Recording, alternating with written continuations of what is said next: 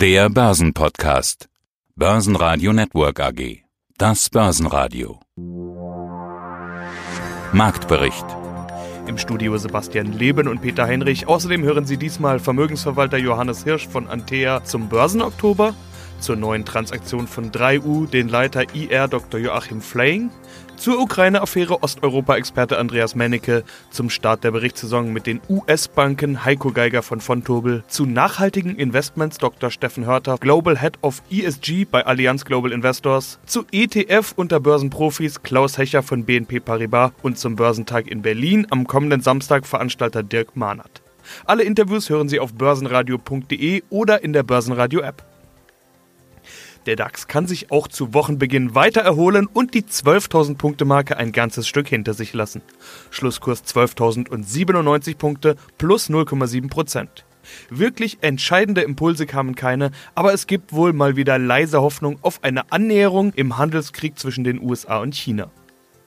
Gegen die Türkei feuerte Donald Trump dagegen eine Drohung. Er kündigte über Twitter an, wenn die Türkei etwas tue, was er, Zitat, in seiner großen und unvergleichlichen Weisheit für tabu halte, werde er die türkische Wirtschaft vollständig zerstören und auslöschen. Das blieb zunächst unkommentiert und damit auch ohne Börsenreaktion. Johannes Hirsch, Geschäftsführer der Antea Vermögensverwaltung. Kommen wir zur Strich-drunter-Frage. Strich drunter mit Blick auf diese vielen Themen.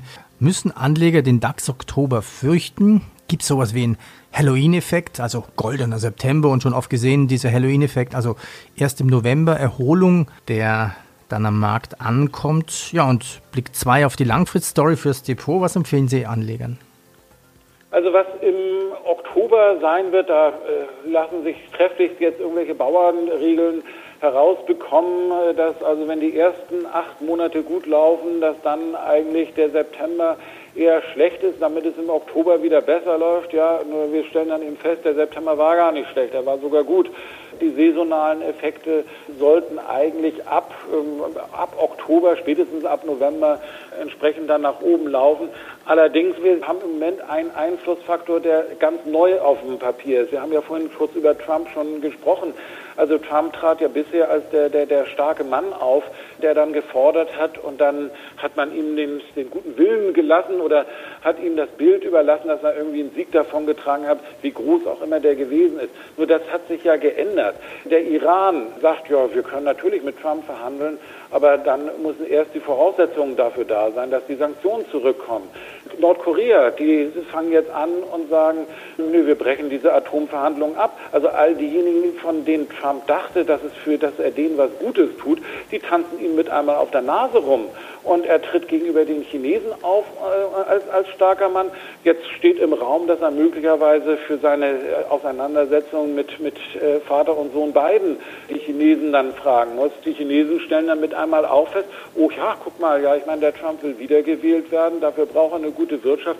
Wir als Chinesen können unseren Teil dazu beitragen, dass die Wirtschaft nicht gut läuft, äh, sodass dann möglicherweise ein anderer Kandidat dann mit ins Spiel kommt.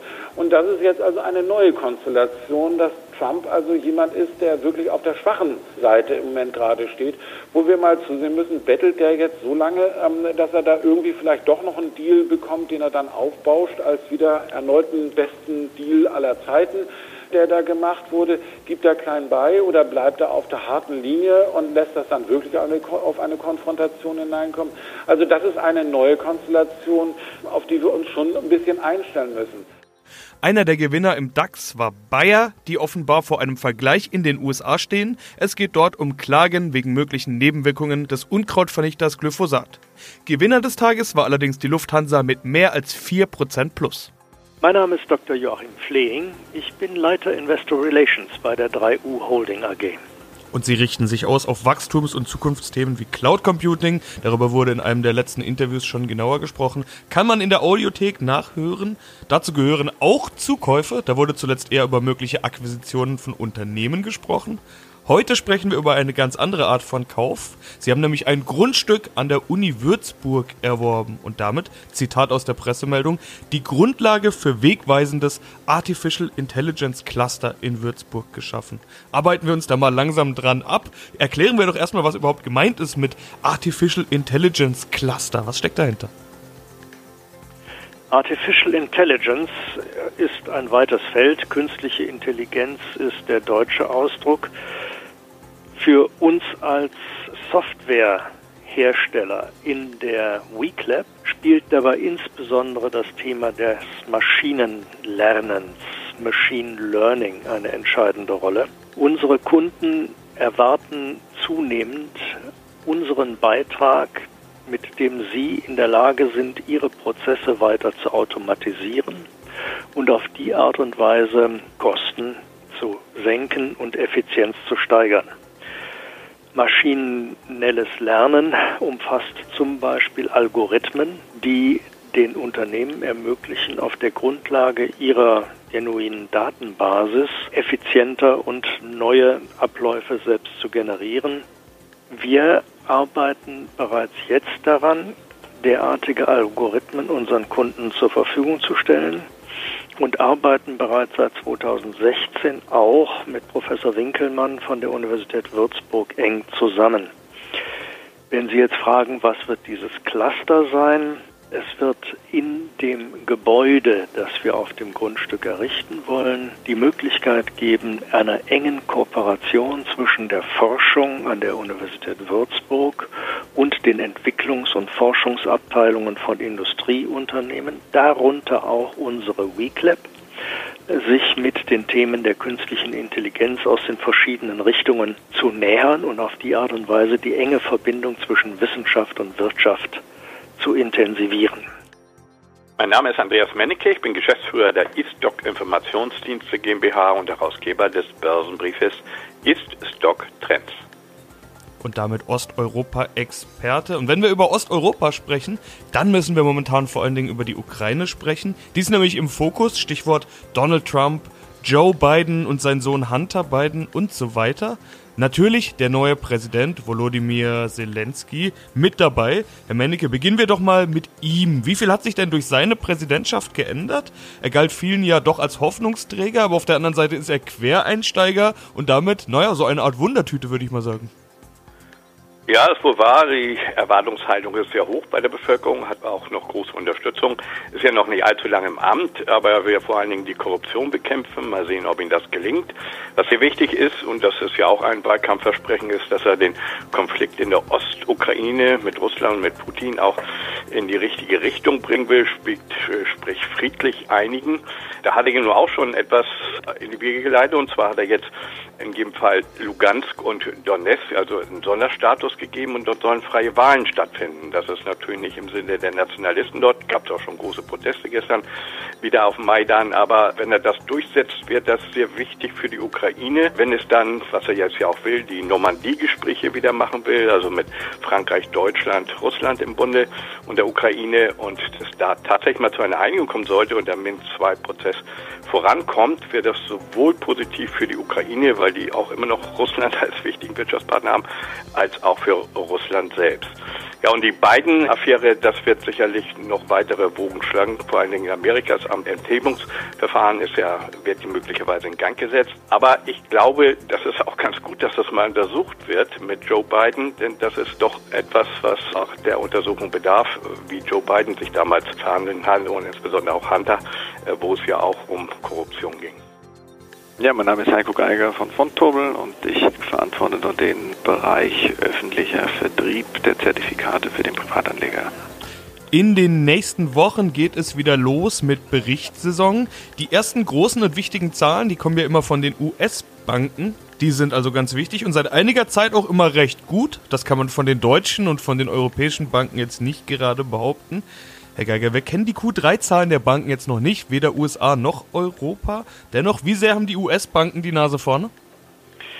Ja, demnächst geht es wieder los. Uh, JP Morgan und Citi sind ja immer die ersten, die den Zahlenreigen eröffnen und dementsprechend sind wir dann natürlich schon sehr gespannt, wie die Zahlen für Q3 ausfallen. Für Q1 und Q2 kann man sicherlich konstatieren, haben die Amerikaner ganz deutlich die Nase vor dem europäischen Mitbewerb gehabt und das äußert sich nicht nur in den Gewinnen, die diejenigen der europäischen Banken deutlich übertroffen haben.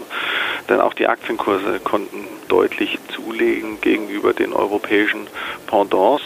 Das spiegelt sich in nahezu allen Geschäftsbereichen wieder, sowohl im Kleinkundengeschäft wie auch im institutionellen Bereich, wenn es um Übernahmen, Fusionen geht, wenn es um, um das Handelsgeschäft geht. Also querbeet muss man mittlerweile feststellen, sind die amerikanischen Banken offensichtlich deutlich stärker aufgestellt als die europäischen Pendants. Aktienmarkt hatten Sie jetzt schon angesprochen. Wie viel besser sind denn die US-Bank-Aktien gegenüber den Europäern?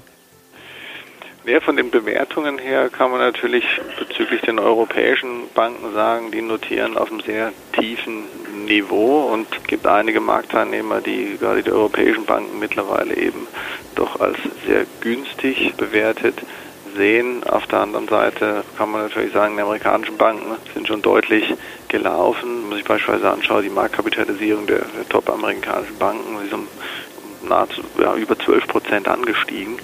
Im gleichen Zeitraum sind diejenigen der zehn größten europäischen Banken um, 7 Prozent zurückgegangen. Also hier sieht man sehr deutlich, wie die Schere innerhalb der Bewertung deutlich auseinanderklafft.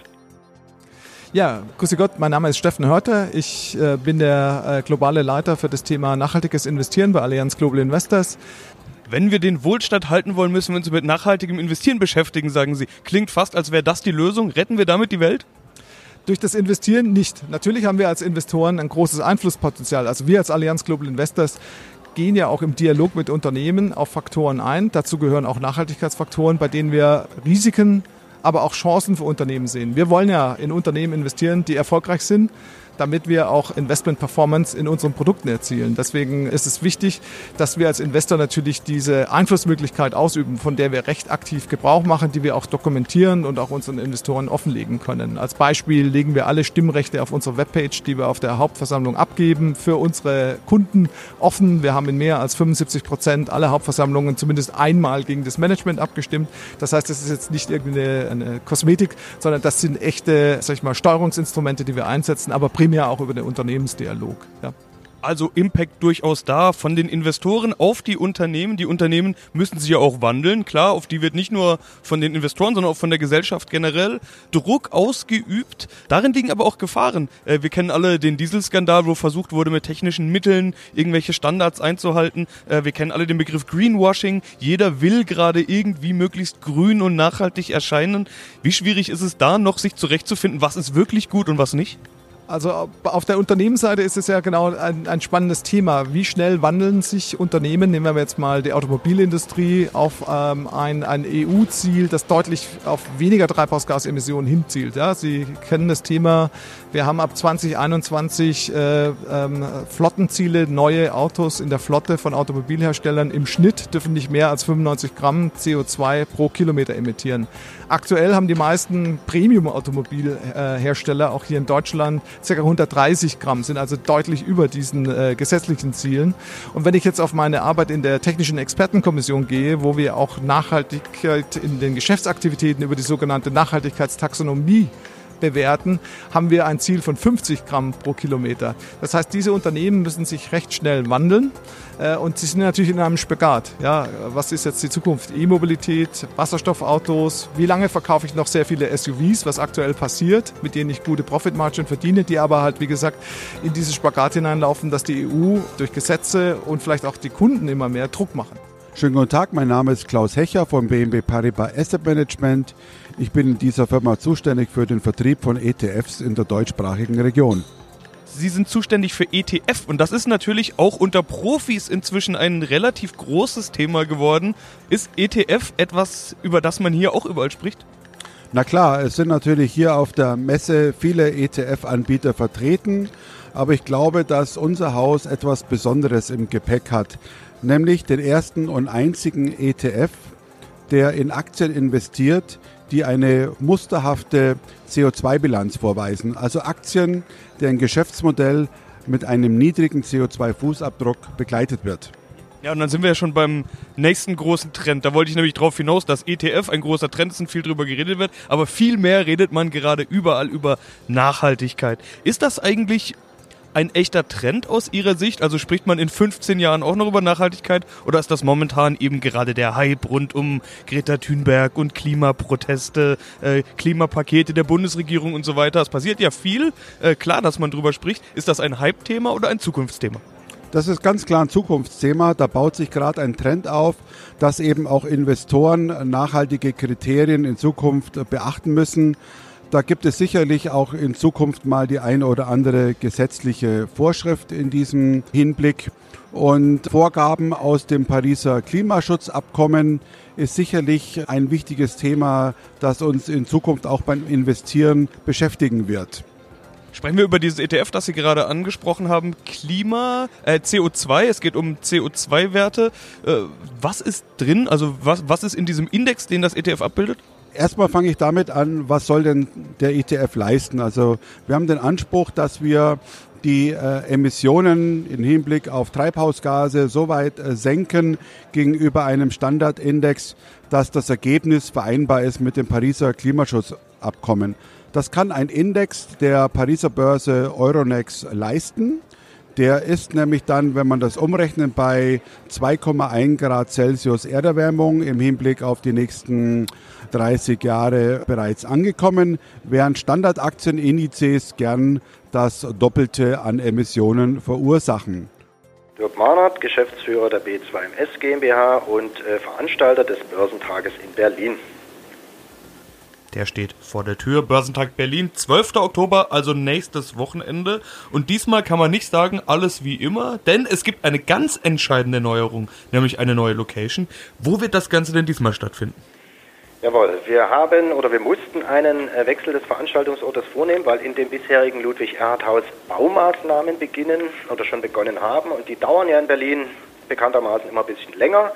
Deswegen haben wir uns eine neue Location gesucht und diese auch gefunden. Und zwar ist das das MOA Center in Berlin-Moabit. Ist auch relativ zentral in der Nähe vom Westhafen, gut mit ÖPNV zu erreichen und hat auch ein großes angeschlossenes Parkhaus. Also Moa, Bogen, Stephanstraße ist das in Berlin. Und es gibt noch eine zweite Neuerung, nämlich ein Spezialprogramm. Das Frauenfinanzforum Rendite ist weiblich. Ähnlich haben wir das ja Anfang des Jahres auf dem Börsentag in Frankfurt schon gesehen.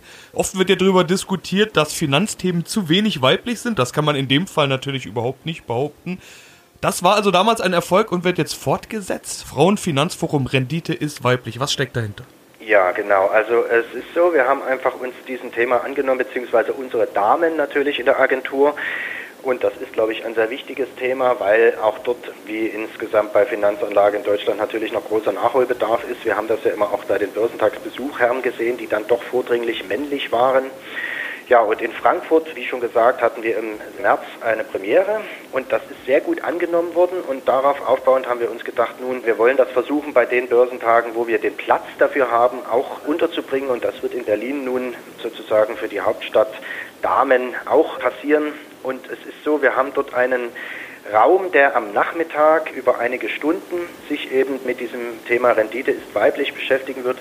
Das heißt, dort referieren dann auch vordringlich nur Damen und es soll einfach eine lockere Atmosphäre sein, also Gesprächsrunden, äh, Diskussionspanels und nicht nur die reine Vortragssituation. Dort sind alle Damen, die das interessiert, natürlich gerne eingeladen. Es gibt auf der Börsentags Berlin Webseite dazu eine kleine Unterseite und dort möge man sich dann auch anmelden, weil die Plätze für dieses spezielle Forum, die sind äh, begrenzt. Und da kann ich nur alle einladen zu kommen. Es ist natürlich für jede Dame möglich, den gesamten Börsentag zu besuchen, also alle anderen Vorträge auch. Aber für diesen Nachmittagsteil wird das sozusagen ein gesonderter Raum sein, wo dann nur die Damen rein dürfen. Börsenradio Network AG Marktbericht